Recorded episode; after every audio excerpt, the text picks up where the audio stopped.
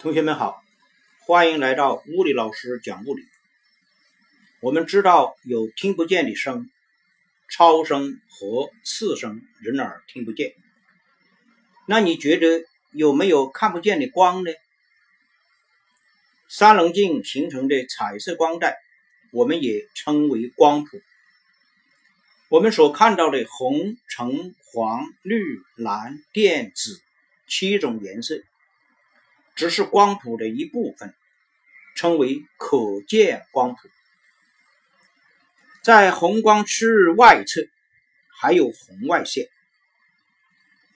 将阳光分散成彩色光谱后，如果拿一支灵敏的温度计放在彩色光带处，会发现温度有所上升，说明阳光中所携带着能量。各种颜色的光都带有能量。有人做实验，把温度计置于红光之外的区域，这一块看似没有光，但温度计却显示温度有明显升高。这里的能量甚至比看得见的地方更高。这说明红光之外还有我们看不见的光线。人们称其为红外线。红外线的热效应比其他光线更明显。冬天我们站在太阳底下，觉得身上暖洋洋的，主要就是红外线的功劳。利用红外线的热效应，我们可以用它来加热物体，比如用电炉烹调食物。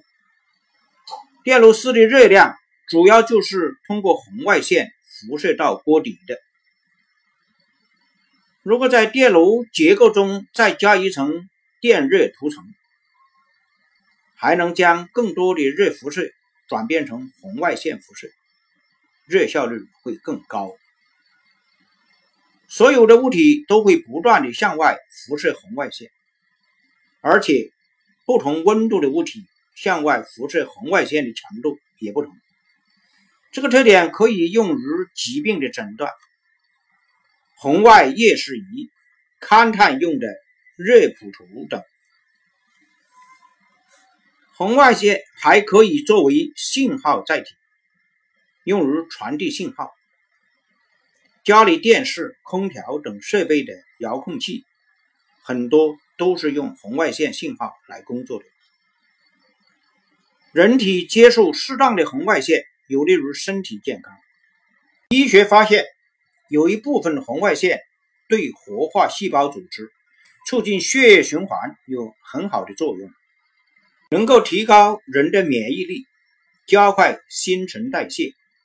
所以，医疗中也利用红外线治疗法消除肿胀，促进炎症消散，还有一定的镇痛作用。如果接受的红外线过量也不好，会形成红外斑。在光谱的紫光区域之外，也有一种人眼看不见的光，被称为紫外线。一八零一年，德国物理学家李特发现，日光光谱的紫光区域以外，看似黑暗的部分，竟也能使照相底片感光。从而发现了紫外线的存在。之前许多物理学家用灵敏的温度计测试这一区域都没有收获，李特转而用化学方法，即用感光底片做试验，取得了成功。我们常见医院病房里有紫外灯，因为紫外线可以杀菌。太阳是天然的紫外线辐射源。我们平常在家晒被子，除了干燥的目的之外，也是为了减少细菌滋生。人体少量的接收紫外线，有利于合成维生素 D，可以帮助钙的吸收，促进骨骼生长，避免骨质疏松。